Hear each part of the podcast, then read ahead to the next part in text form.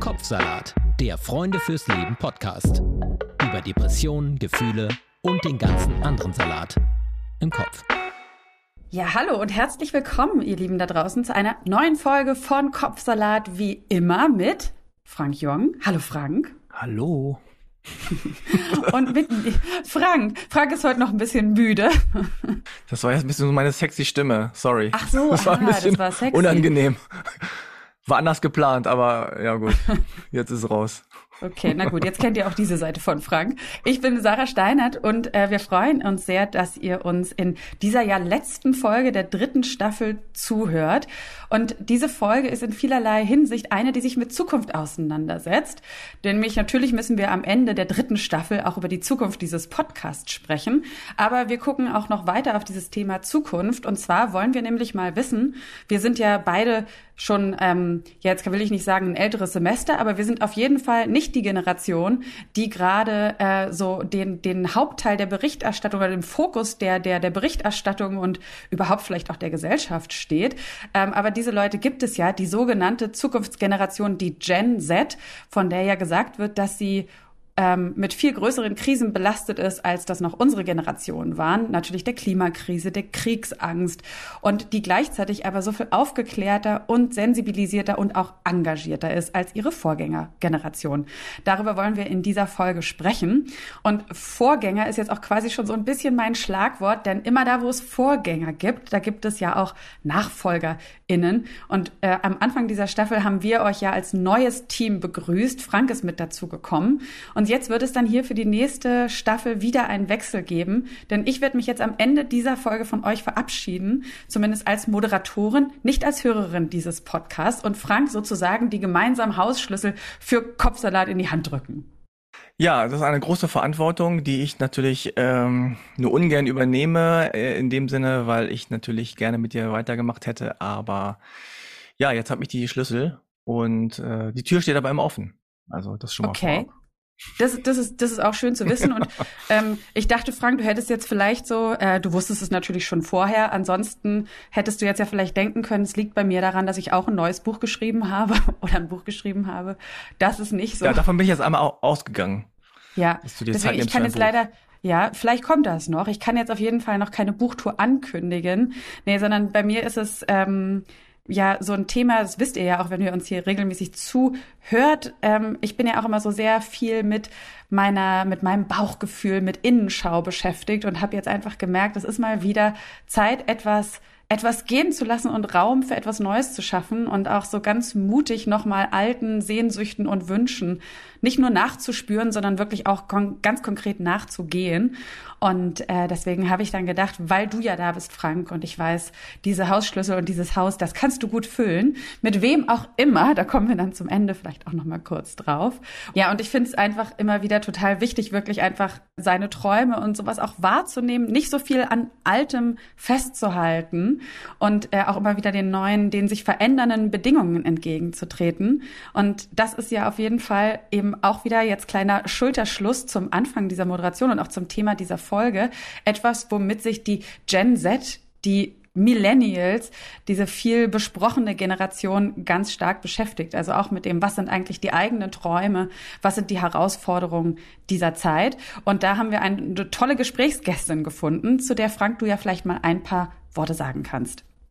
Ja, genau. Bevor ich äh, gleich zu unserer Gästin komme, vielleicht hat sich Sarah jetzt auch schon geoutet als nicht äh, Mitglied dieser Generation, weil ich kenne sie unter Gen Z, aber wer oh, weiß, ja. man kann das so oder so sagen. Auf jeden Fall, das wird uns gleich unsere äh, Gästin erklären ob das Gen Z heißt oder Gen Z, wir sind beide auf jeden Fall nicht äh, dabei anscheinend. sie ist 1996 geboren, sie ist äh, Podcasterin, sie ist Autorin, sie ist Journalistin, sie kommt aus Hamburg, sie hat einen Podcast, der heißt Hungry Minds, äh, eine Generation, die fordert.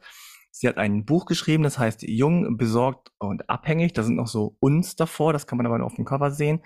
Und sie schreibt gerade ein neues Buch. Äh, dazu kommen wir natürlich auch gleich noch. Aber erstmal herzlich willkommen Ronja Ebeling. Hi. Hallo, vielen Dank, dass ich da sein darf zum Ende des Jahres. Ich freue mich, Sarah auch noch mitzuerleben. Sehr cool.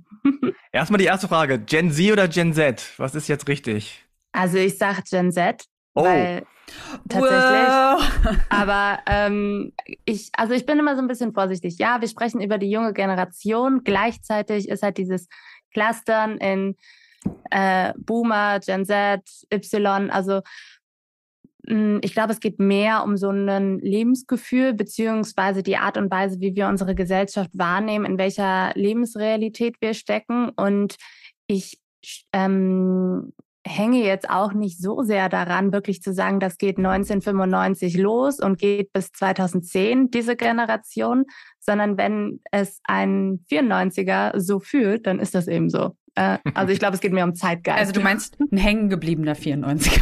Ein hängengebliebener 94er habe ich auch lieb. Crossover.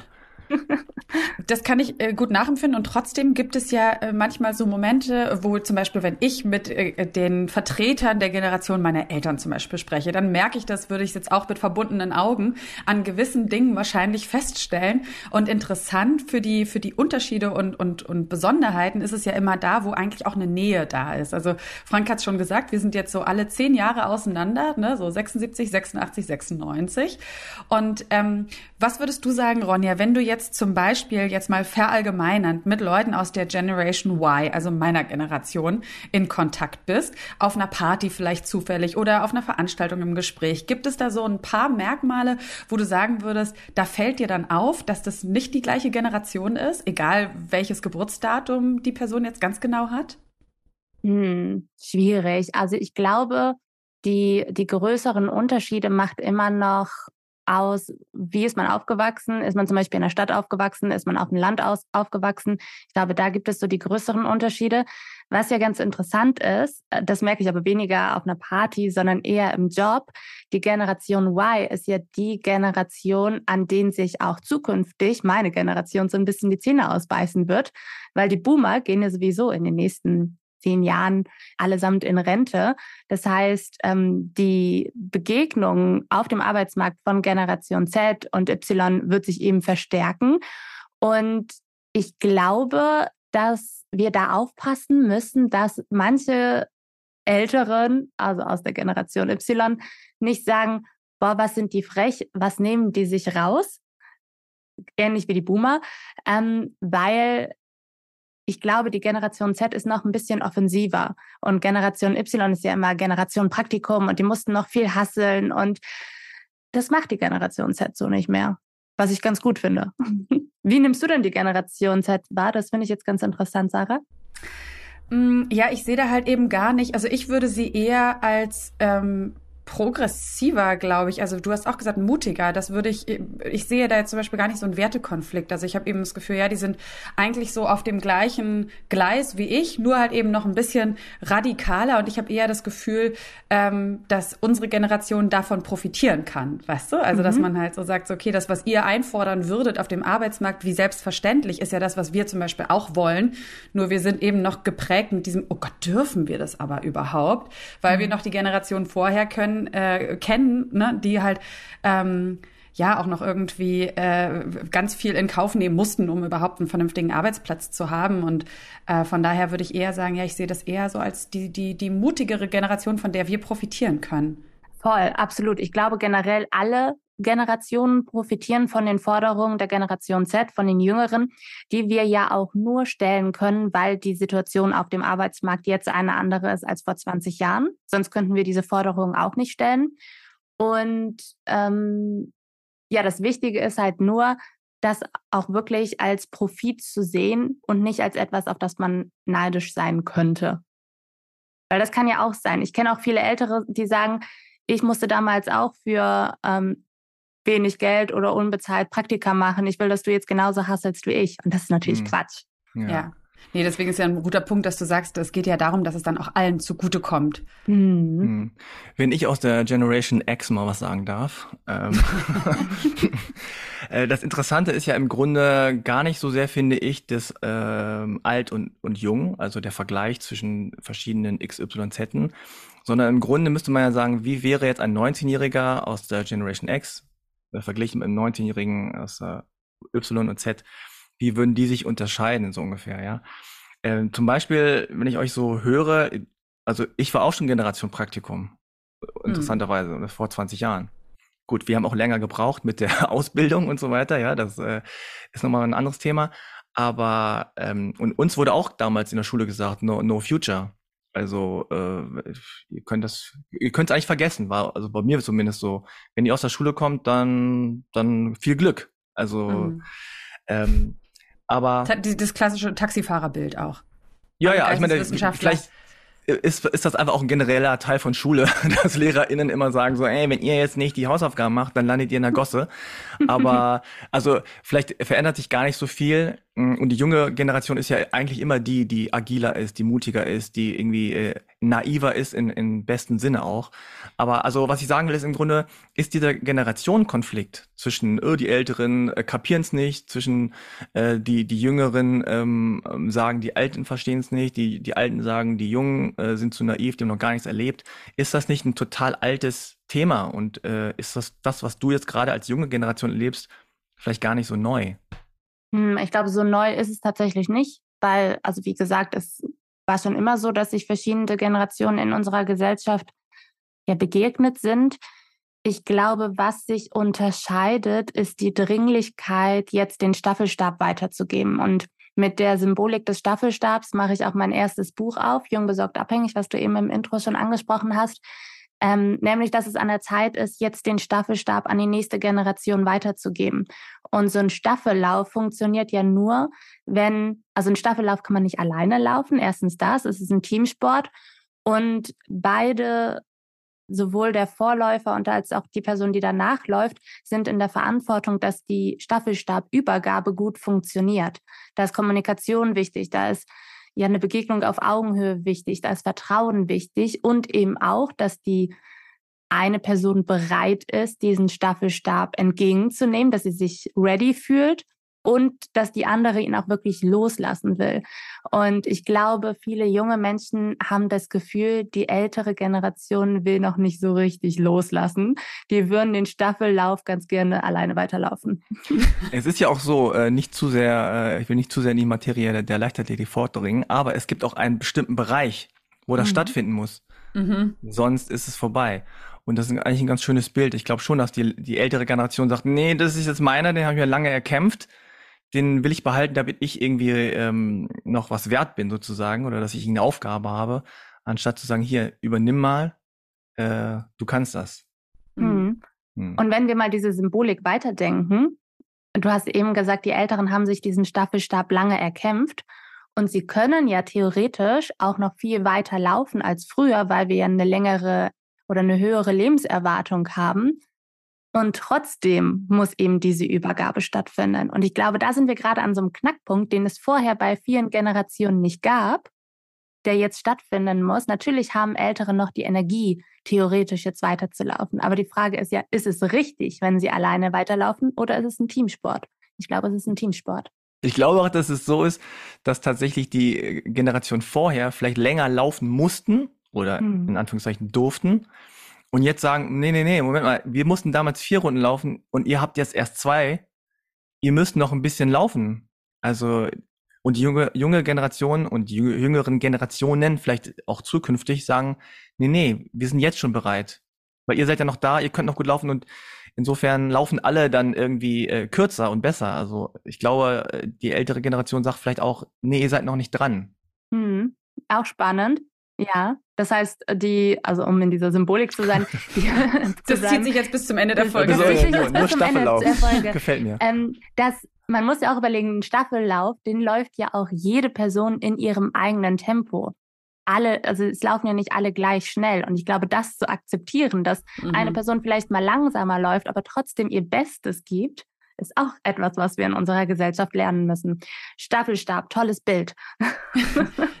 ich habe das Gefühl, wir sind da sowieso auch als Gesellschaft gerade an einem Umbruch. Ne? Also ich finde, man sieht das eigentlich so überall in der Welt, hat man das Gefühl, es clashen wirklich die, die noch die Macht haben. Jetzt, wenn wir auf die Politik gucken, zum Beispiel ganz stark, und die, die äh, ganz starke Forderungen stellen. Und das ist ja eben auch nicht die Generation, das ist auch das, was ich vorhin meinte, nicht die, die direkt nebeneinander liegen, sondern da sind ja schon so eher drei Generationen dazwischen. Ne? Also wenn ich jetzt sage, keine Ahnung, Olaf Scholz und du, Ronja, ihr seid drei bis vier Generationen auseinander. Ne? Also eine Generation, sagt man, kann mich so grob, glaube ich, immer so schätzen, sind so ungefähr eben zehn Jahre. Und ähm, da habe ich generell das Gefühl, dass es jetzt dieses, äh, wir, dass wir wirklich in eine total neue Welt schlittern, ne? wo, wo wir auch eben einfach äh, wissen, dass zum Beispiel auch so diese ganzen vielleicht auch eher greifbareren oder materialistischen Ausrichtung und auch die Tools, die wir hatten, gar nicht mehr taugen. Und ich fand es jetzt so spannend an dem, was du äh, beschrieben hast, für sowas so ein bisschen so eure Generation oder auch eure Forderungen schon mal da, wo du es angerissen hast, auszeichnen, dass es eher alles so ein bisschen, naja, irgendwo so fast mehr Soft Skills sind. Also es ist jetzt nicht so, äh, wir wünschen uns ein äh, keine Ahnung, dass das BIP steigt, sondern wir wünschen uns eigentlich eher vielleicht auch so eine Art Wertewandel, einen anderen Umgang miteinander, ein anderes Schauen auf Gesellschaft. Mhm. Ähm, vielleicht kannst du das aber mal in deinen eigenen Worten auch sagen, gerade in Bezug auf dieses Zugehörigkeitsgefühl, was du auch zu deiner Generation hast. Also was würdest du sagen, zeichnet diese Generation Z aus in dem, was sie erlebt, aber auch in dem, was sie fordert und wie sie die Welt betrachtet? Hm. Ja, spannend. Stichwort BIP, du hast es eben angesprochen. Es ist ja so, das höre ich ganz oft von Älteren. Ähm, ja, ihr genießt jetzt den Wohlstand, den wir euch erarbeitet haben. Überlegt doch mal, was ihr für Forderungen stellt, die versauen euch den Wohlstand, so nach dem Motto. Mhm. Und ich glaube, meine Generation ist schon so weit, dass sie hinterfragt oder dass viele von uns hinterfragen, ist der Wohlstand, in dem wir leben, nicht sogar ein bisschen übertrieben? Weil eigentlich müssten wir ja viel weniger konsumieren, um eben auch unsere Ressourcen so zu handeln, dass sie unsere Lebensgrundlage eben nicht zerstören. Und ich glaube, das reflektieren wir schon ein bisschen anders als viele vorherige Generationen, auch wenn ich das nie pauschalisieren will, das ist wichtig. Und ähm, ich würde schon sagen, dass wir auch radikale Forderungen haben. Stichwort Klimakrise, Klimawandel auf jeden Fall. Und das Thema Altersarmut ist mindestens genauso wichtig. Und ich glaube, das ist auch genauso radikal. Hm. Also was mir einfällt, sind so zwei große Stichworte, weil du es hast, das hast auch gerade schon angerissen. Im Grunde, äh, das eine ist im, Internet, also das Digitale. Das zweite ist das Globale.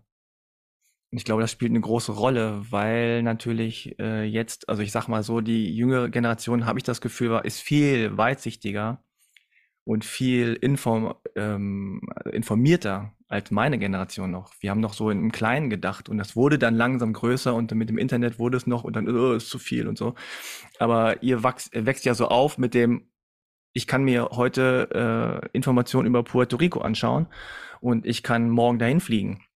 So ungefähr. Also ähm, um nochmal ein bisschen auf dieses, dieses Lebensgefühl zu kommen. Ist denn der Generation nicht einfach auch vielleicht ein bisschen zu viel? Weil du hast ja auch äh, geschrieben, ne, besorgt. Also dieses so, oh, genieß doch mal den Wohlstand. Ähm, wenn man weiß, wie jetzt andere äh, Länder oder andere Kulturen irgendwie leiden, weil wir uns, uns gut gehen lassen. Also liegt es vielleicht auch daran, dass man einfach zu viel weiß und zu informiert ist, so hm, provokativ ja. gesagt. Auf jeden Fall. Ich meine, durch die sozialen Netzwerke, durch die Digitalisierung bekommen wir ja mit, dass unser Wohlstand letztendlich auf, den, auf dem Leid anderer basiert. Und was gerade die Informationsquellen angeht, ich glaube, das macht auch viel psychisch mit uns.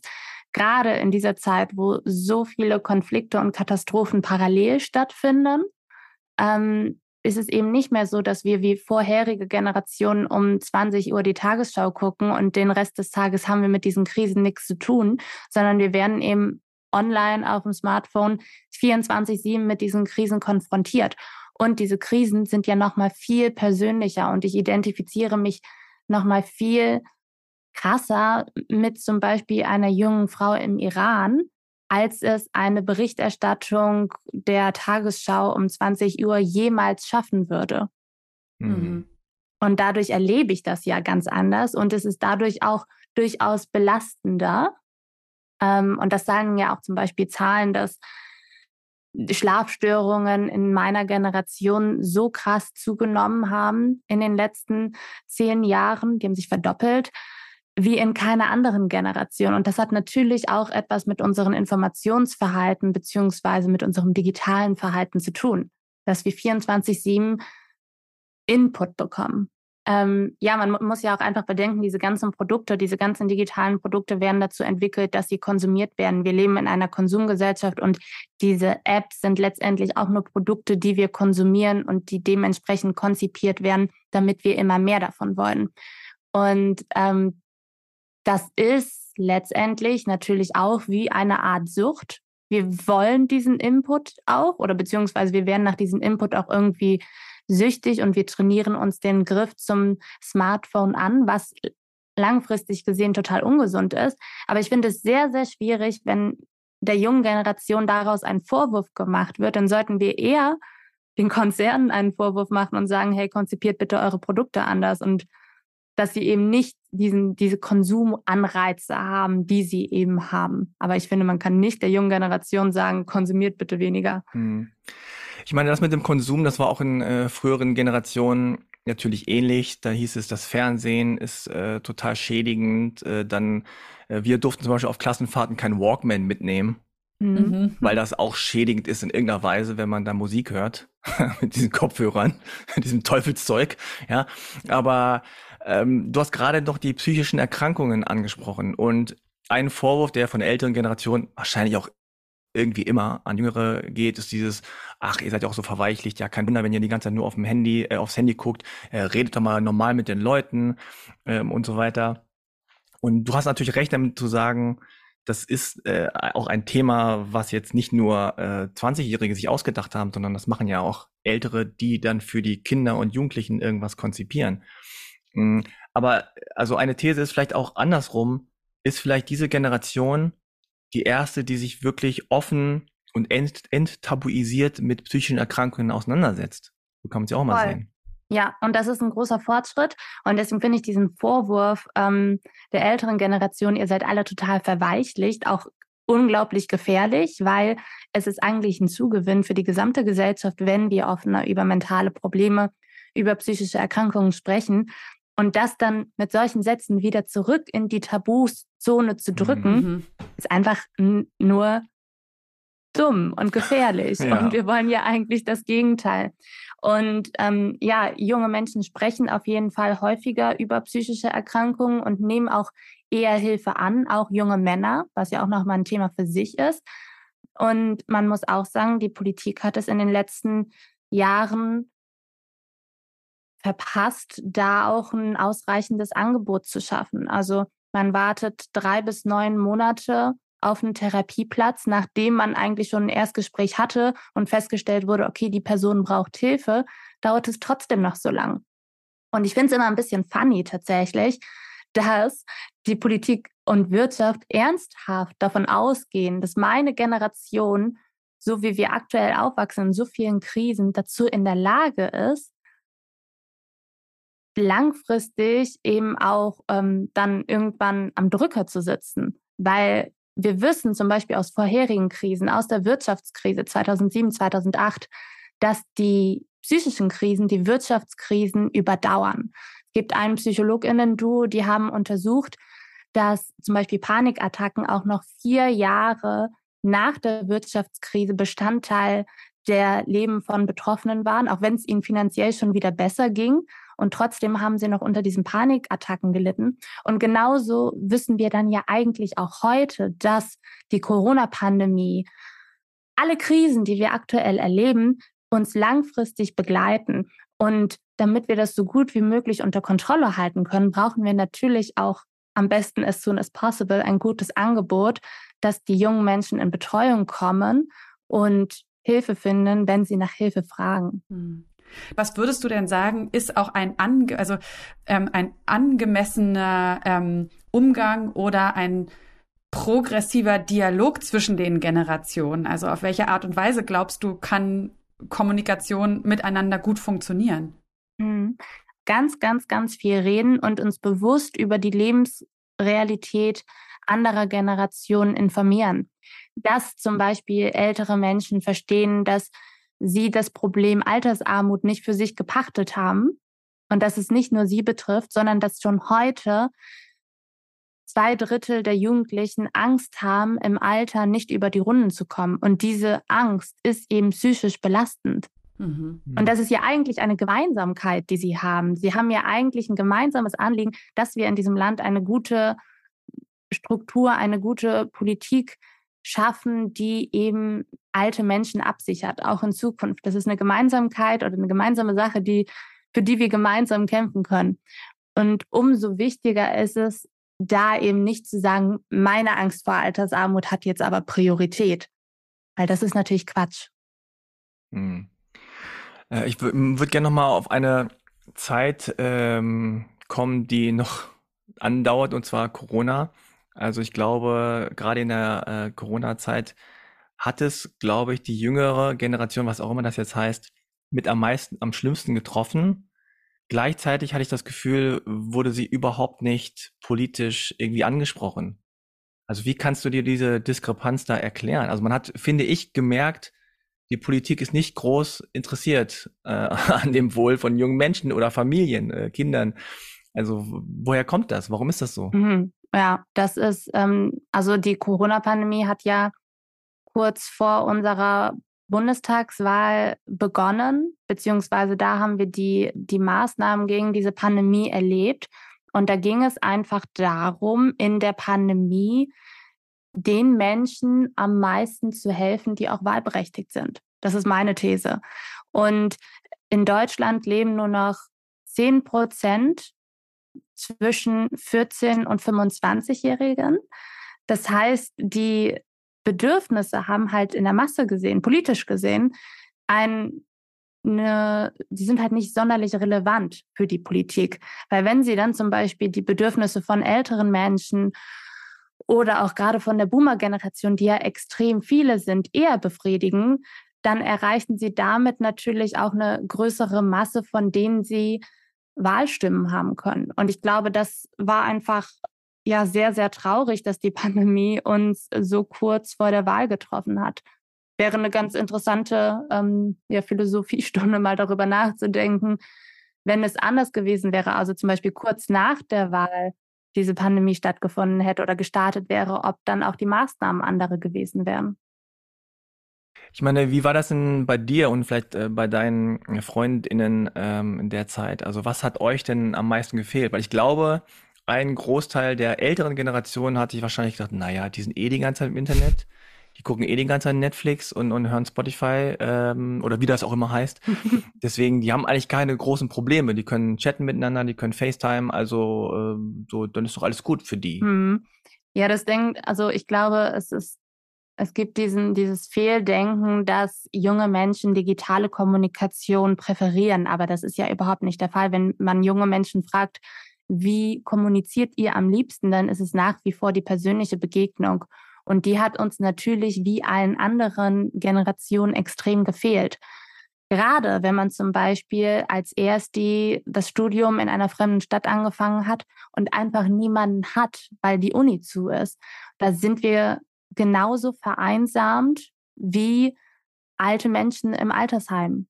So, wir waren abgeschnitten von der Welt. Und ähm, auch wenn wir natürlich dann körperlich größtenteils nochmal in einer anderen Verfassung waren als andere Menschen im Altersheim, waren wir ja genauso in unserem zwölf Quadratmeter Zimmer, WG-Zimmer irgendwie eingeschlossen, äh, wie meine Oma zum Beispiel im Altersheim. Und das wurde in den Medien oder generell auch von der Politik so nicht berücksichtigt. Wir waren eher die Feierwütigen, die sich dann illegalerweise irgendwo im Stadtpark getroffen haben und Musik gehört haben und dann von der Polizei irgendwie auseinandergedrängt wurden. Aber dass das eigentlich eine Flucht war, um Menschen in unseren Altersgruppen irgendwie zu sehen, um uns mit denen zu treffen, um diese persönliche Entwicklung die ja auch so wichtig ist und von sozialen Begegnungen geprägt wird, irgendwie nachzuholen oder kompensieren zu wollen, ähm, das wurde so nicht wahrgenommen. Das war im Prinzip eher ein Hilferuf, der nicht gehört wurde. Hm. Würdet ihr, würdest du sagen, Ronja, dass eure Generation ähm, vielleicht auch eben wegen dieser größeren Diskrepanz ähm, oder auch dieses, dieses ge nicht gehört werden wegens ähm, eine politischere Generation ist. Also ich kann sagen, dass der meiner Generation und Franks vielleicht auch diese Unpolitis, dieses Unpolitische ständig vorgeworfen wurde, wenn man es jetzt vielleicht auch noch vergleicht mit den 60er, 70er, ne, Leuten, die in den 60er, 70er Jahren zum Beispiel für ihre Belange eingetreten sind, ähm, weil sie das auch mussten, ne? weil sie auch eben Bedürfnisse hatten, Forderungen hatten, die weit entfernt waren von dem, was politisch vorgegeben wurde. Ähm, Würdest du das so sehen und liegt darin dann eben unter diesem, also in diesem Leidensdruck dann nicht eigentlich auch wieder eine große Chance, dass sich die Zukunft wirklich vielleicht mehr so umgestaltet, wie eure Generation sich das wünscht? Ja, total. Also ich sage immer, es ist viel besser, wütend zu sein, als Angst zu haben. Und damit meine ich eine positive Art von Wut und keine aggressive, destruktive Art, sondern eher diese schöne Art von Wut, die uns beflügelt und auf den Tisch hauen lässt und sagt, so jetzt nicht mehr, so weit war es jetzt irgendwie aushaltbar, aber jetzt habe ich keinen Bock mehr. Und dass wir uns dann eben Verbündete suchen und schauen, wie wir Dinge gemeinsam ändern können. Ich glaube, das können wir aber nicht alleine, also quasi nur in unserer Generation machen. Dabei sind wir auch ganz stark auf die Hilfe von anderen Generationen angewiesen, weil wir eben gesamtgesellschaftlich gesehen eine Minderheit sind mit diesen 10 Prozent. Wir sind einfach zu wenige, um auch eine politische Mehrheit auszumachen. Und deswegen sind wir auf die Unterstützung von anderen angewiesen. Aber vielleicht hast du ein Beispiel, Ronja, dafür, wo es auch gut vielleicht funktioniert. Und äh, vielleicht geht es auch einher mit den Problemen, die, die großen Probleme, denen ihr euch konfrontiert seht und die wir vielleicht ja aber auch eben als Gesellschaft teilen. Hm. Ähm also Klimakrise ist natürlich ein Thema, was mich aber auch besonders rumtreibt, ist das Thema Wohnraum, wovon, beziehungsweise damit sehen sich ja alle Generationen äh, konfrontiert. Das sind die 30-Jährigen oder 35-Jährigen, die gerade mit dem Gedanken spielen, eine Familie zu gründen und in der Großstadt einfach keinen Wohnraum finden für eine Familie. Das sind aber auch die RentnerInnen, die auf 100 Quadratmeter wohnen, diese Wohnung aber gerne abgeben würden, aber es einfach finanziell keinen Sinn macht, diese Wohnung abzugeben, weil sie eben an ihren alten Mietverträgen festhalten und der Umzug in eine kleinere sie viel, viel mehr Geld kosten würde. Das heißt, zusammen das Thema Wohnungsmarkt anzugehen, wäre ein riesiges Thema, auch für junge Menschen. Ich habe jetzt vor ein paar Wochen gelesen, dass in diesem Jahr die Mietpreise für Studierendenwohnungen um fünf Prozent durchschnittlich zugelegt haben im Vergleich zum Vorjahr. In Berlin sind es sogar 18 Prozent. 18. Und die wow. Nebenkosten kommen da ja noch oben drauf. Ja. Das heißt, das ist ein ganz, ganz wichtiges Thema, was wir gesamtgesellschaftlich angehen müssen, auch im Hinblick dessen, dass wir ja in Zukunft immer mehr ältere Menschen irgendwie unterbringen müssen, auch wohnlich. Und äh, ich glaube zum Beispiel da Ideen anzustoßen, wie Generationen übergreifend miteinander gelebt werden kann, in zum Beispiel Wohnquartieren, ist eine super wertvolle Idee. Denn dann halten wir ältere Menschen im Zentrum unserer Gesellschaft und sie fühlen sich ja connected, haben Aufgaben, sie fühlen sich mit eingebunden im Idealfall in diese Nachbarschaft. Junge Familien werden vielleicht entlastet, was zum Beispiel die Kinderbetreuung angeht, wenn die ältere Nachbarin sagt, ich habe sowieso nichts zu tun, ich passe am Nachmittag gerne auf das kleine Kind auf, so, oder wir gehen zusammen zum Spielplatz. Und für junge Menschen ist es genauso ähm, profitabel. Da gibt es auch schon ganz tolle Wohnprojekte, zum Beispiel hier in Hamburg in der Hafen City. Da wohnen alte Menschen mit Studierenden zusammen und die Studierenden wohnen dafür weniger Geld und verpflichten sich aber regelmäßig in den Austausch mit den Älteren zu gehen. Mhm. Und das ist mhm. super wertvoll.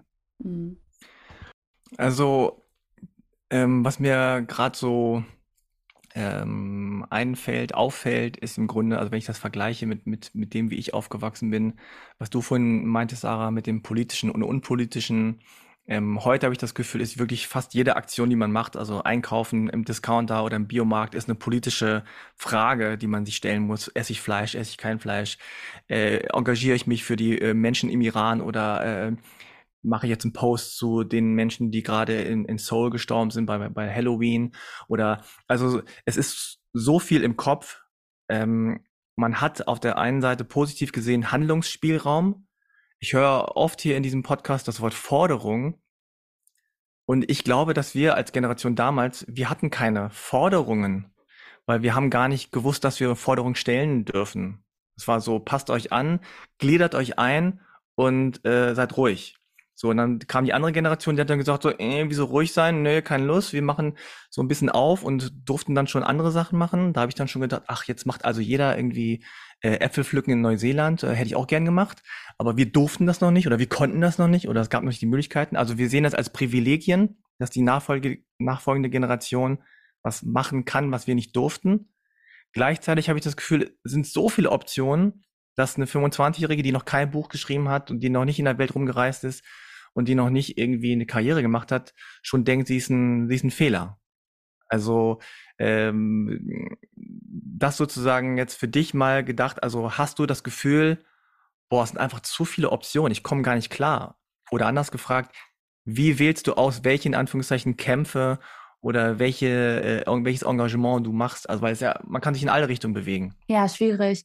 Also es fängt im Prinzip ja schon mit der Berufswahl an. Wir ahnen, dass es manche Berufsbilder gibt, die keine Zukunft haben, beziehungsweise zeitnah durch die Digitalisierung, durch die Automatisierung ersetzt werden. Und das ist gut, weil es in der Regel ja körperlich sehr anstrengende Berufe sind, auf die das zutrifft.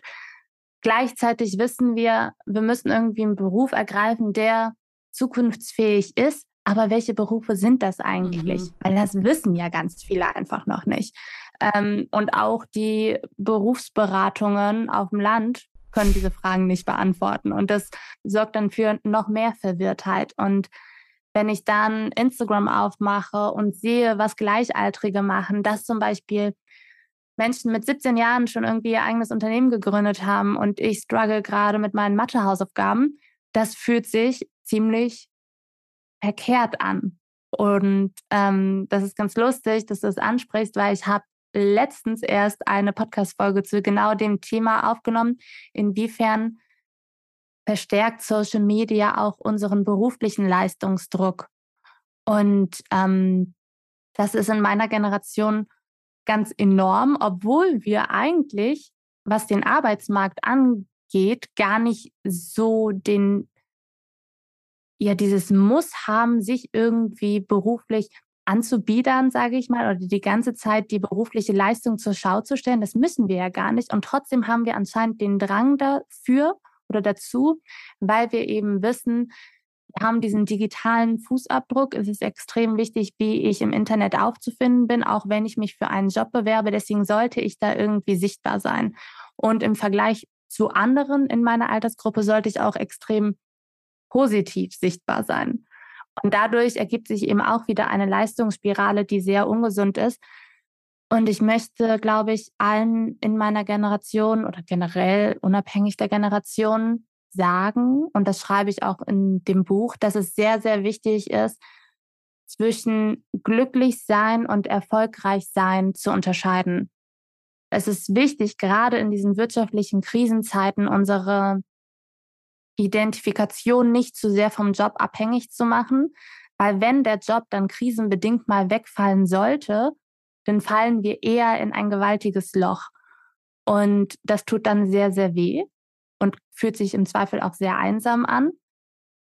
Und deswegen müssen wir, glaube ich, alle üben, uns zum Beispiel vorzustellen und zu sagen, hey, ich bin Ronny, ich bin 26 Jahre alt und am glücklichsten macht es mich, wenn ich mit meinem Hund Wolfgang spazieren gehe. Und nicht heißt zu sagen, wirklich so? Der heißt wirklich so. und nicht zu sagen, hey, ich bin Ronny, 25 Jahre alt, ich bin Journalistin, Podcasterin ja. und Buchautorin. Ja, so wie Weil wir dich ja vorgestellt haben. Aber genau. wir sind ja auch die Alten. Na, das ist ja auch äh, mal in Ordnung, so vorgestellt zu werden, aber für sich einfach zu wissen, das macht mich nicht aus. Und dann ist es, glaube ich, auch einfacher, diese großen Lebensentscheidungen zu treffen oder beziehungsweise ja in dieser großen Wahl das zu finden, was mich wirklich glücklich macht. Ja, ähm, das finde ich total spannend. Mich interessiert ja auch sowieso auch immer so dieses, das habe ich ja auch am Anfang schon gesagt, dieser der, der potenzielle Wertewandel, den man schon sieht und der uns ins Haus steht. Und da bin ich so total doll bei dir. Ähm, das wünsche ich mir persönlich auch viel mehr, dass wir uns nicht mehr so definieren über das, was wir tun, äh, auch übrigens wieder sehr yogisch, sondern über unser gesamtes ja, also über unsere Seele mehr ähm, ne, als über unsere Tätigkeiten, weil wir, das haben wir alle in Corona erlebt. Die Dinge können sich von jetzt auf gleich ändern. Es kann ganz viel, was wir für selbstverständlich gehalten haben, sofort wegfallen. Jobs, ne, wir wissen, der Arbeitsmarkt wird sich extrem verändern und so weiter und so fort. Das glaube ich ist auch super wichtig, sich wirklich ja mal so ein bisschen anders auf sich zu besinnen. Was mich jetzt äh, an deiner Beschreibung, was ich mich noch gefragt habe, ist, was glaubst du, ist der Unterschied zwischen, wenn jetzt ein, sagen wir mal, Gen Z-Zugehöriger ein Arbeitnehmer ist und sich zum Beispiel Jobprofile anschaut von Bewerbern versus es guckt sich jemand aus der Boomer-Generation, was ja tatsächlich de facto in Zahlen heute noch häufiger der Fall ist, ein Jobprofil an. Also von einem Gen Settler. Kann es also sein, dass quasi so dieses Ich muss da sein, ich muss positiv auftreten, eher auch noch etwas ist, also dass man noch da die Erwartung eher der alten Generation bedient? Oder würdest du sagen, dass auch eure Generation noch erwartet, dass sich Leute eben positiv online präsentieren? Mhm. Jein, also die erste Begegnung, die ich ja habe, findet im Zweifelsfall gerade bei einer Bewerbung ja im digitalen Raum statt. Und äh, da kommen dann natürlich auch wieder Vorurteile mit rein, die ich auch im Hinterkopf habe, die nicht gut sind. Und ähm, ich habe mich auch schon gefragt, wie wir das alles vielleicht ein bisschen aufschlüsseln können. Und für mein zweites Buch habe ich da mit einem Unternehmen gesprochen, mit der Swisscom, die deswegen ihren Bewerbungsprozess komplett verändert haben.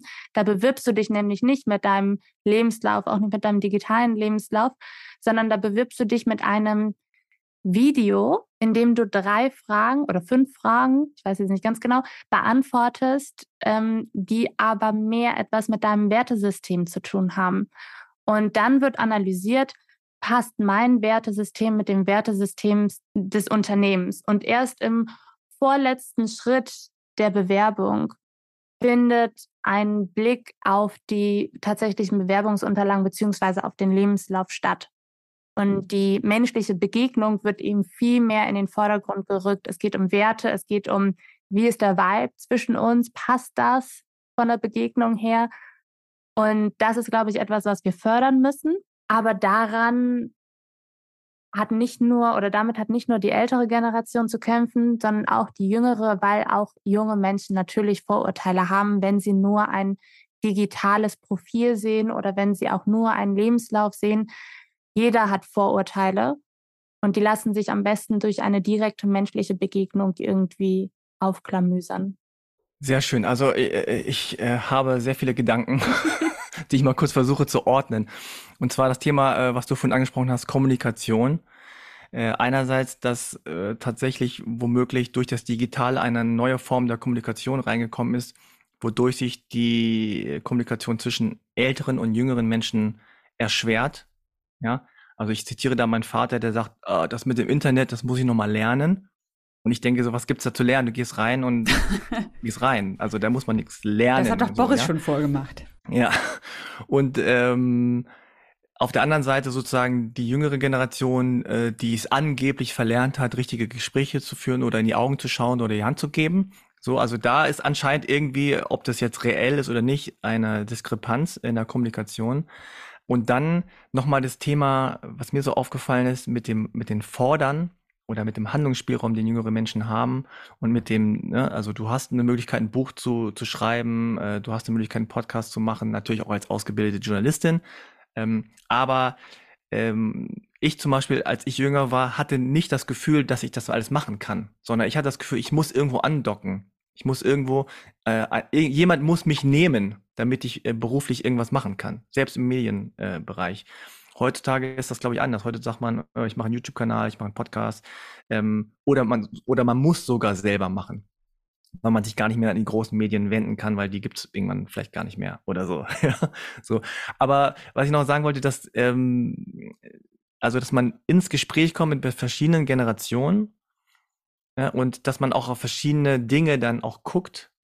Und ich glaube, das, was du gerade erzählt hast, das ist ganz entscheidend, gerade im beruflichen Kontext ähm, dass man äh, mit, mit Menschen, ähm, also dass man bestimmte Verfahren und bestimmte Traditionen einfach auch mal ändert, weil die nicht mehr, nicht mehr passen. Also ich muss nicht vielleicht checken, kann der jetzt diese Maschine bedienen oder kann der jetzt das, diese Ausbildung braucht er, um das zu machen, sondern es gibt so viele Tätigkeiten, die kann einfach jeder lernen. So, du kannst sagen, okay, ich, ich habe einen Podcast gemacht, ich habe ähm, ähm, geschrieben, ich habe noch nie Radio gemacht, aber das kann ich lernen. Also so, oder ich kann Filme machen oder ich kann moderieren, das kann ich alles lernen. Es kommt dann eher darauf an, dass man irgendwie menschlich miteinander klarkommt. Voll. Und ich glaube, das müssen wir tatsächlich noch mal viel, viel mehr fördern, weil es eben in Zukunft viele Berufe gibt, die wegfallen werden und weil die Zahl an QuereinsteigerInnen zunehmen wird. Das heißt, Unternehmen müssen sich, glaube ich, ganz gezielt fragen, ob sie die Jobausschreibung in Zukunft noch so gestalten können, wie sie es die letzten zehn Jahre getan haben. Oder ob sie vielleicht mal versuchen, ganz gezielt QuereinsteigerInnen ähm, anzusprechen und die Jobanzeige so zu gestalten, dass sie zum Beispiel für Menschen attraktiv ist, die gerade erst aus der Elternzeit gekommen sind. Oder für Ü45-Jährige oder für Menschen mit Migrationshintergrund, dass Jobangebote zum Beispiel nicht mehr nur auf Deutsch ausgeschrieben werden, sondern ganz selbstverständlich auch auf Englisch. Hm. Das mit dem Bewerbungsverfahren ist, glaube ich, eine ganz gute, ganz gute Idee beziehungsweise ein gutes Beispiel, weil ich glaube jetzt mal so ganz ähm, exemplarisch gedacht, wenn ich jetzt irgendwie 60 bin und ich gucke mir so junge äh, BewerberInnen an und denke so, Mensch, hier ein Jahr, da ein halbes Jahr, die weiß nicht, was sie will äh, also was, was, die kann ja nichts richtig, so nach dem Motto. Ähm, also da, da kann ich nichts mit anfangen, die ist gleich im halben Jahr wieder weg. Wenn ich jetzt jünger wäre, würde ich sagen, nee, super, total viel verschiedene Sachen ausprobiert, flexibel, viele Sachen gelernt, lernst du das auch schnell. Also einfach nur an diesem Beispiel, glaube ich, kann man sehen, ah, wie, wie man unterschiedlich womöglich äh, das einordnen kann. Und das früher hatte ich das Gefühl, in meiner Generation war es immer die ältere Generation, die ständig gemahnt hat. Ah, pass doch auf, mhm. das kommt, das kommt, das kommt, weil die vielleicht auch besser informiert waren. Und wir immer gedacht, ja, ja, ja, okay, ja, Stress nicht, so, wir kommen schon klar, aber pff, whatever. Und ich habe das Gefühl, dass die jüngere Generation jetzt viel besser informiert ist als die ältere. Und die diejenige ist, die sagt, Achtung, Achtung, da kommt was. Und die ältere sagt, ah, nee, Geht schon, geht schon. Haben wir immer so gemacht. ja, voll. Ich bin ja auch der Meinung, die junge Generation muss nicht zwangsläufig alle Fehler der älteren Generation wiederholen. So, wir, wir haben ja gerade zum Beispiel auch um das Thema Altersarmut nochmal hochzubringen, bei unseren, bei unseren Müttern insbesondere auch gesehen, was zum Beispiel finanzielle Abhängigkeit macht oder was es macht, wenn ich jahrelang nur in Teilzeit arbeite, ohne mir einen finanziellen Backup-Plan aufzustellen.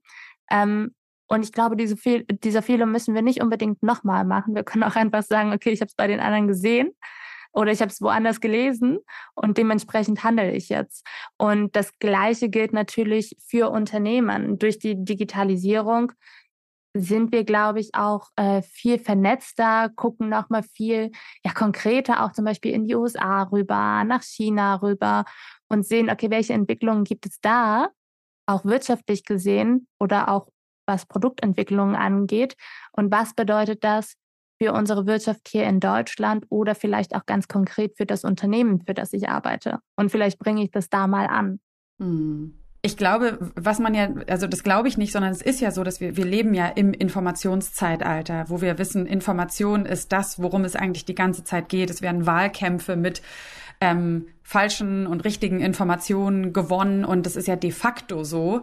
Ähm, ich glaube, das ist ja auch kein, da geht es jetzt nicht um Gefühl, sondern de facto hat die jüngere Generation einen, einen ähm, weil sie digital einfach anders aufgestellt ist, einen Zugang zu noch mehr Informationen. Inwiefern sie das immer filtern können, ähm, besser als die andere Generation? Nee, das weiß ich jetzt zum Beispiel nicht. Ne? Also mhm. ähm, man würde ja sagen, Digital Native zum Beispiel impliziert ja eben auch so ein bisschen so eine Art sich auskennen im Digitalen. Und man erlebt ja häufig, dass zum Beispiel wirklich jetzt so, ich sag mal, meine Elterngeneration zum Beispiel häufiger noch ähm, digitalen Fallen aufsitzt, sei das jetzt irgendwelche Spams öffnet zum Beispiel. Ne? Also ich glaube schon, dass eure Generation da wirklich einen ähm, ja einen versierteren Umgang mit der ganzen Information hat und deswegen ja auch irgendwie in dem Sinne würde ich sagen, kein Wunder, dass jetzt es nicht mehr die Alten sind. Also wir leben quasi in einem Zeitalter, was auf Informationen beruht und eure Generation ist mit diesem, mit, mit dem sich Informationen beschaffen, überall her halt groß geworden. Und deswegen glaube ich, ist vielleicht auch ein Grund, nicht Na, ich bin immer vorsichtig, was dieser Begriff Digital Natives angeht, ähm, weil ja, es stimmt, wir sind mit digitalen Medien aufgewachsen oder wachsen mit digitalen Medien auf. Das bedeutet aber nicht per se, dass wir Falschinformationen von Informationen gut unterscheiden können. Das ist auch etwas, was wir lernen müssen. Das ist auch vom Elternhaus abhängig. Das ist eigentlich etwas, was wirklich in die Schulen muss. Wir brauchen Medienkompetenz im Unterricht und das ist nicht etwas, was man nur ja per se voraussetzen darf, nur weil wir eben einer Generation angehören. Weil wir sagen ja auch nicht zu anderen Generationen, du bist im Eisenbahnzeitalter geboren, also kannst du wahrscheinlich eine Eisenbahn fahren. Das ist Bullshit. So. Und genauso müssen wir eben davon ausgehen, dass auch der digitale Umgang mit Informationen mhm. etwas ist, was die junge Generation lernen muss und was gefördert werden muss. Und was aber auch ältere Generationen nachholen und lernen müssen, weil du hast es eben selber gesagt, die fallen in der Regel noch häufiger auf irgendwelche Fakes rein. Wir wissen auch, dass die, ähm, die Anzahl von Fake News beziehungsweise Falschinformationen auf Facebook zum Beispiel extrem hoch ist, wo auch das Alters Durchschnitts, äh, wo auch das Durchschnittsalter extrem hoch ist. Also da gibt es durchaus eine Verbindung. Und da müssen wir tatsächlich ran in allen Altersgruppen. Hm. Jetzt hast du ja auch ein neues Buch geschrieben, was, glaube ich, jetzt schon vorstell, nee, vorbestellbar ist. Yay. Und äh, vielleicht kannst du noch mal eine äh, Anekdote, die dir so spontan einfällt, erzählen. Ähm, vielleicht irgendwas, was du da gelernt hast oder was du da irgendwie äh, mitgekriegt hast. Ja, also erstmal dieses Buch ist jetzt vorbestellbar. Es heißt Work Reloaded, Führungskräfte im Vorstellungsgespräch. Und in diesem Buch führe ich tatsächlich Vorstellungsgespräche mit aktuellen Führungskräften über die Frage, wie werden wir denn in Zukunft arbeiten? Wie wollt ihr auf den Fachkräftemangel reagieren? Und wie wollt ihr die junge Generation für euch gewinnen? Und das war total spannend, weil ich da sowohl mit zum Beispiel Großkonzernen über Frührentenprogramme gesprochen habe und über Gehaltsgerechtigkeit, inwiefern meine Generation zum Beispiel die gleiche Chancen auf eine ähnliche Gehaltsentwicklung hat wie frühere Generation, Spoiler, haben wir gesamtgesellschaftlich gesehen nicht, weil wir uns natürlich mit unserem Geld heute viel, viel weniger leisten können als vorherige Generationen. Die meisten können sich kein Eigenheim leisten. Die meisten können keine äh, Maßnahmen für ihre private Rente irgendwie zustande kommen lassen.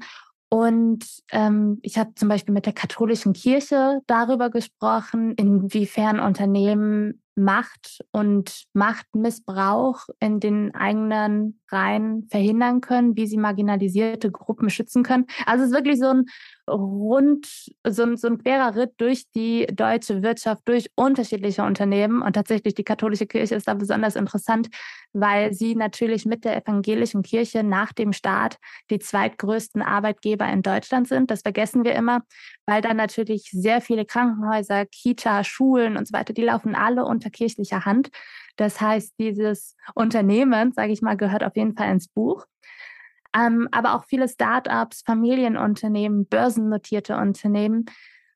Ähm, mit denen habe ich gesprochen, um eben herauszufinden, wie können wir unsere Wirtschaft in Zukunft menschlicher gestalten und wie können wir Verantwortung für die nächsten Generationen übernehmen. Ja, das äh, Buch kommt aber erst im April, glaube ich, nächsten Jahres. Genau, äh, nächsten April. Jahr. Genau, das schon mal vormerken. Aber man kann es, wie gesagt, vorbestellen und dann kommt es einfach reingeflattert irgendwann, wenn es fertig ist.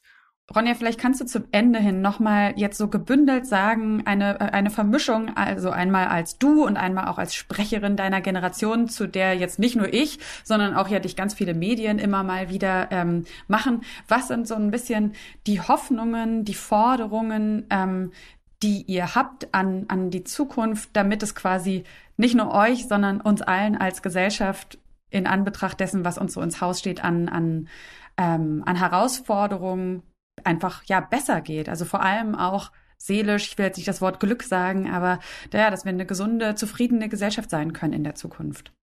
Hm. Also ich glaube, erstmal müssen wir mehr Diversität an die Entscheiderinnen-Tische kriegen. Nicht nur Altersdiversität, sondern einfach mehr Menschen mit unterschiedlichen Lebensrealitäten, um eben in Zukunft dann hoffentlich auch mehr glückliche Menschen zu haben und ähm, ja nicht nur eine Politik zu machen, von der immer nur eine Gruppe profitiert, sondern wirklich mal mehr Menschen. Das wäre mein großer Wunsch.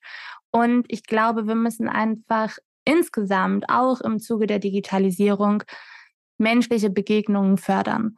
Wir müssen viel, viel mehr ins Gespräch kommen mit anderen Menschen und auch ganz bewusst mal außerhalb unserer, unserer Bubble gucken. Und ähm, da vielleicht auch noch meine Anekdote zum, zum zweiten Buch. Ich habe ja, wie gesagt, eben mit der katholischen Kirche gesprochen und wir haben auch über das Thema Abtreibungen gesprochen. Und da hatten wir sehr, sehr unterschiedliche Meinungen. Aber das Gespräch an sich war total sinnvoll und total wertvoll, weil wir es eben nicht abgebrochen haben. Und ich glaube, wir dürfen Gespräche, in denen wir unterschiedlicher Meinungen sind, nicht mehr so häufig abbrechen, wie wir es aktuell tun, weil das führt sonst zu Spaltung.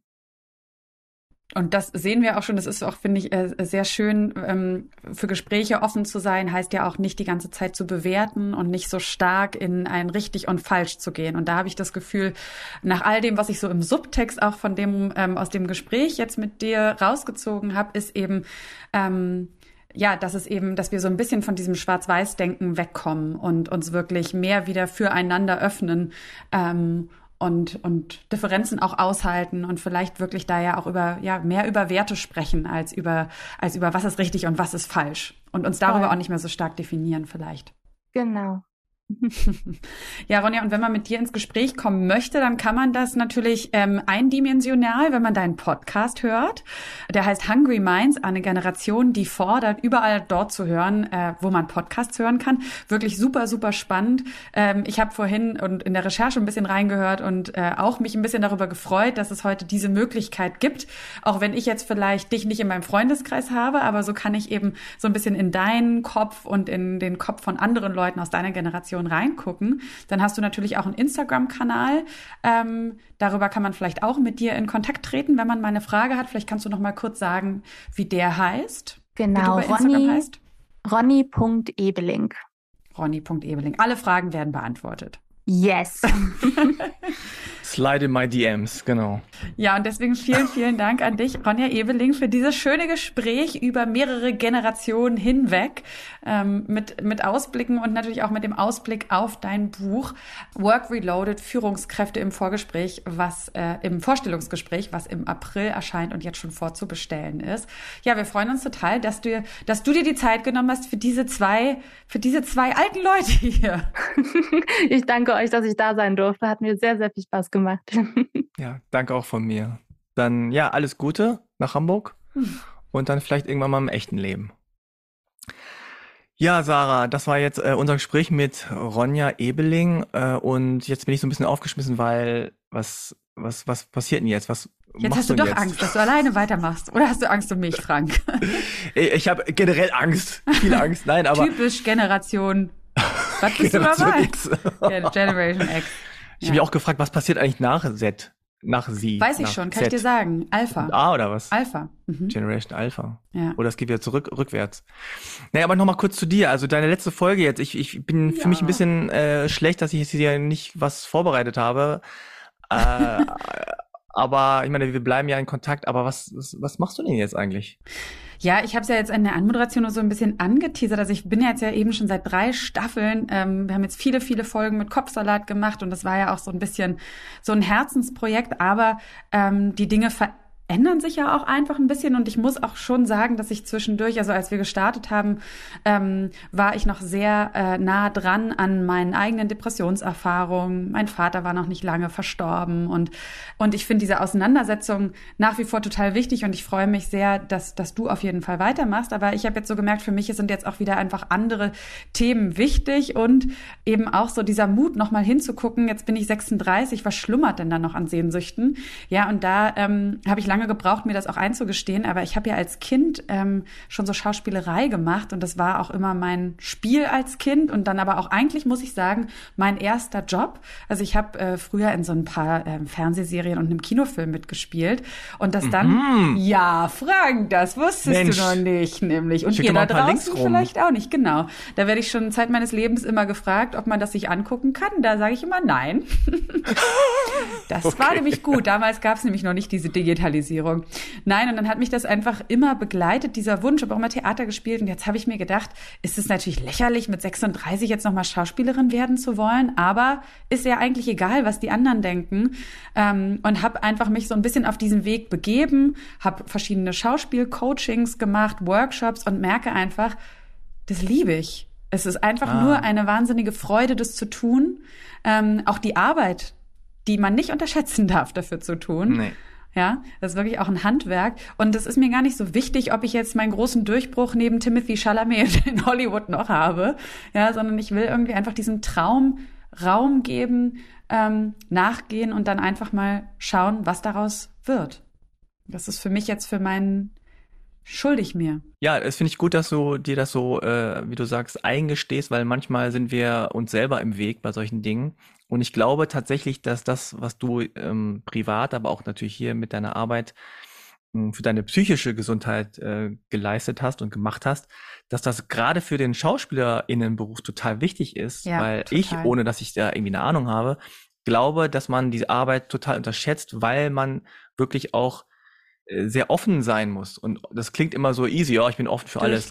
Ja, genau, aber, mhm. man muss wirklich sich auf etwas einlassen und, und alles Dinge durchlassen und auch Gefühle und Emotionen äh, ankommen lassen. Und ja, deswegen glaube ich, dass du es gut machen wirst und ich wünsche dir auf jeden Fall alles Gute dafür. Und eine Sache, glaube ich, die auch wichtig ist, gerade in diesem Beruf, der so öffentlich ist, wo man dann irgendwie ähm, so auch viel bewertet wird, dass es eher wirklich darauf ankommt, daran möchte ich nochmal ablehnen, auch wenn du es selber weißt, äh, dass du das machen möchtest und darauf kommt es an. Und auch dieses, was du gesagt hast, äh, ist das irgendwie lächerlich, mit 36 mal Schauspielerin zu werden. Du bist es ja schon gewesen, also bist es immer noch. Ja, also es ist eher ein Comeback. Ja. Auf das viele als Leute warten. Als ein Quereinstieg. Fürs Comeback ist aber auch wichtig, dass du die alten Sachen nochmal zeigst. Ja, meinst du? okay, okay, das wäre ein Trick. Genau, also wir, wir, wir werden das hier nochmal verhandeln und entweder ihr seht auf Instagram dann so einen ganzen Schwall an alten Dingen von mir als Zehnjährige vor der Kamera oder auch nicht. Total. Oder auch nicht.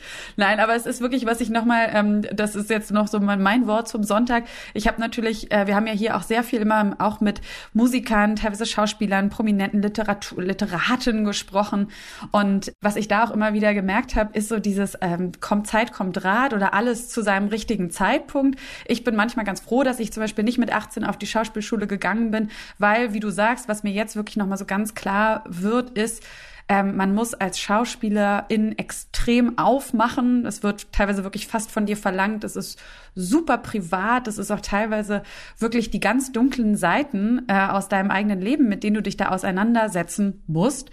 Und ähm, du bist natürlich dann auch automatisch in Machtgefällen und super manipulierbar. Und ich glaube, äh, es ist total der richtige Zeitpunkt, es jetzt zu versuchen, weil ich weiß, dass ich jetzt durch die ganze Auseinandersetzung, durch all die Erfahrungen, die ich schon hinter mir habe, ähm, dafür bereit bin und wirklich, ne, deswegen so fest genug in mir verankert bin, jetzt aufmachen zu können auch. Und genau. wie gesagt, deshalb ich, finde ich, haben wir hier auch so oft in Folgen ähm, äh, einfach erlebt mit Leuten, die dann teilweise schon in ihrer Prominenz gewisse Erfahrungen machen, mit denen sie sich dann vielleicht noch nicht so ganz auseinandersetzen können, weil sie noch nicht dieses mentale Rüstzeug haben, vielleicht sich nicht so resilient fühlen. Und deswegen kann ich mir jetzt sagen, hey, sei nicht traurig, du hast es nicht vorher versucht, sondern es ist genau der richtige Zeitpunkt, weil du bringst jetzt ganz anderes mit, als es vorher der Fall gewesen wäre. Und von daher, ja, bin ich in Frieden damit. Und ich bin in Frieden auch mit dir, Frank, als weiterer ja, Host. Danke. Du kannst ja noch nicht verraten, wer jetzt mit dir in der vierten Staffel nee, sein ich, ich wird. Ich kann nur nicht deswegen verraten, weil ich nicht will, sondern weil ich es auch noch nicht weiß. Aber seid gespannt. Äh, Im nächsten Jahr geht es auf jeden Fall weiter. Und ja, dann lasst euch überraschen einfach. Ja, kommt gut durch diese Weihnachtszeit, durch den Jahreswechsel. Und bleibt uns, bleibt uns gewogen, abonniert diesen Podcast, wenn ihr es noch nicht getan habt. Und vielen, vielen Dank auch an alle, die an diesem Podcast in drei Staffeln oder vielleicht auch erst in dieser Staffel mitgewirkt haben. Das war auf jeden Fall für diese gesamte, gesamte Staffel Jonas Zellner von Redbox Studios, den kennt ihr auch schon. Der übernimmt mal das Audio-Editing. Dann natürlich den Freunden fürs Leben, auf deren Instagram-Kanal ihr auch alles zu diesem Podcast findet und uns natürlich auch dort anschreiben könnt. Danke ans Internet, das wieder diese Verbindung hier möglich gemacht hat. Ja, und danke. Danke ans Internet. Das ja. doch, passt doch zu dieser Folge. Und danke an dich, Frank, für diese schöne, bereichernde, anders geartete, inspirierende, spannende Staffel. Und toi, toi, toi für die Zukunft. Vielen, vielen Dank. Das hast du schön gesagt. Dem will ich gar nicht so viel hinzufügen. Aber also dir nochmal alles Gute auf deinem Weg und danke, dass du mich hier so eingeführt hast in diesem Podcast. Und ich werde äh, ihn versuchen, in Ehre zu halten. I'm sure. Und ja, dann äh, wir sprechen uns noch. Wir sprechen und, uns noch. Und euch. Genau. Macht's gut, ihr Lieben da draußen. Alles, Alles klar, Gute euch. Gut. Tschüss, tschüss. Tschüss. Wenn ihr euch nicht sicher seid, ob ihr selbst unter einer Depression leidet oder Freunde, Verwandte und Bekannte, dann geht zum Hausarzt. Infos zu weiteren Anlaufstellen und Krisenberatungen findet ihr auf der Homepage von Freunde fürs Leben auf frnd.de.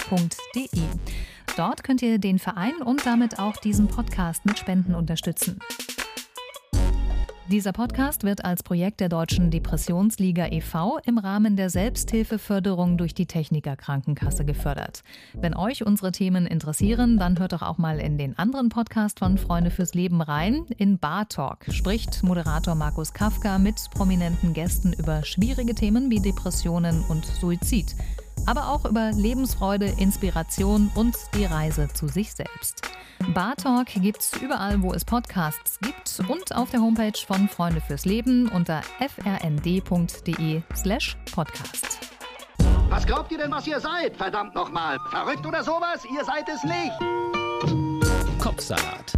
Der Freunde fürs Leben Podcast.